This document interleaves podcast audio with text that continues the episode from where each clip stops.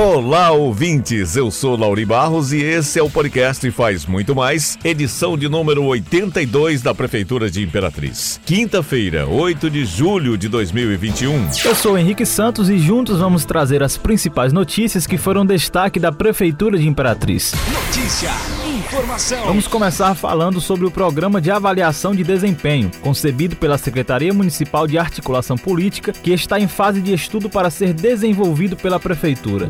Isso mesmo! Em reunião realizada nesta quarta-feira, 8, com o secretário de Administração, Alaí Firbiano, o secretário de Articulação Política, Célio Henrique, solicitou apoio logístico para viabilizar o desenvolvimento do programa, que será lançado no fim deste mês, em data e horário a serem definidos. Alaí Firbiano elogiou a iniciativa que integra um pacote de projetos importantes da SEAT. Para comentar mais sobre o assunto, vamos ouvir o secretário Célio Henrique. O programa Avaliação de Desempenho ele é um programa que vai trabalhar com é, avaliações da gestão, tanto internamente, né, o trabalho desenvolvido pela gestão, pelos servidores, é, fazendo pesquisas, é, ouvindo os servidores da gestão, as pastas, as principais coordenadorias e supervisões da gestão e também da população, né?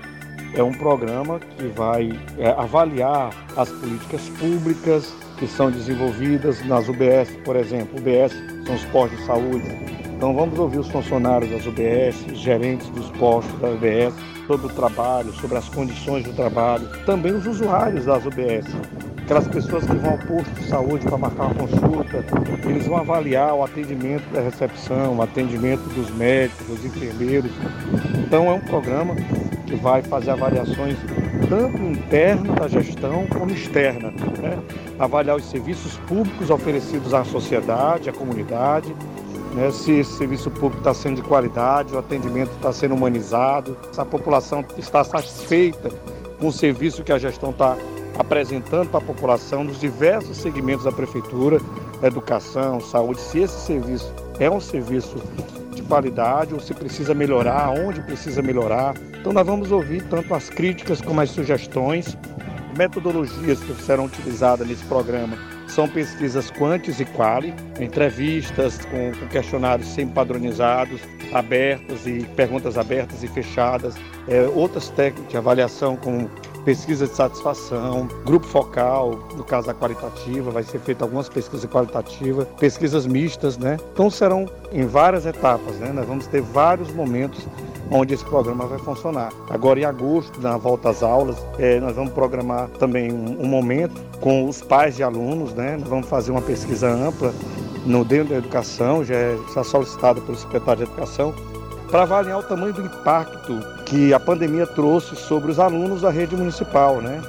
Então, o programa Avaliação de Desempenho, de forma democrática, bem, bem estruturada, vai fazer esses momentos, tanto dentro da gestão como fora, para ouvir essas demandas, essas críticas, alinhar em relatórios, em gráficos e apresentar à gestão sugestões para a melhoria das políticas públicas. E olha, gente, a Secretaria Municipal de Políticas para a Mulher divulgou o balanço geral dos atendimentos realizados pelo Centro de Referência e Atendimento à Mulher e Casa Abrigo Doutora Ruth Noleto, referente ao mês de junho. No total foram 44 atendimentos pelo CRAN de forma remota e presencial e 7 mulheres acolhidas com acompanhamento da Casa Abrigo. De acordo com o balanço mensal, todos os tipos de violências apresentadas foram realizadas pelo companheiro, sendo namorado, marido ou ex, tendo como principal perfil de agressão a violência física e psicológica. A secretária Eva Messias explica que esses dados mostram como a violência ainda é um grande problema na sociedade, pois muitos homens ainda acham que têm poder, que podem impedir a mulher de ir e vir, que podem tirar a vida quando ela decide não continuar mais com a relação que a mulher é um objeto que deve estar à disposição, sofrendo e aguentando calada todo tipo de humilhação. E ressalta que isso não pode mais existir, pois estamos em pleno século 21. É importante ressaltar que as mulheres e crianças acompanhadas pelos serviços do município recebem apoio pedagógico, acompanhamento do setor de saúde e no setor do programa Bolsa Família, auxílio psicológico, encaminhamento para os serviços de saúde mental, judicial, entre outros outros.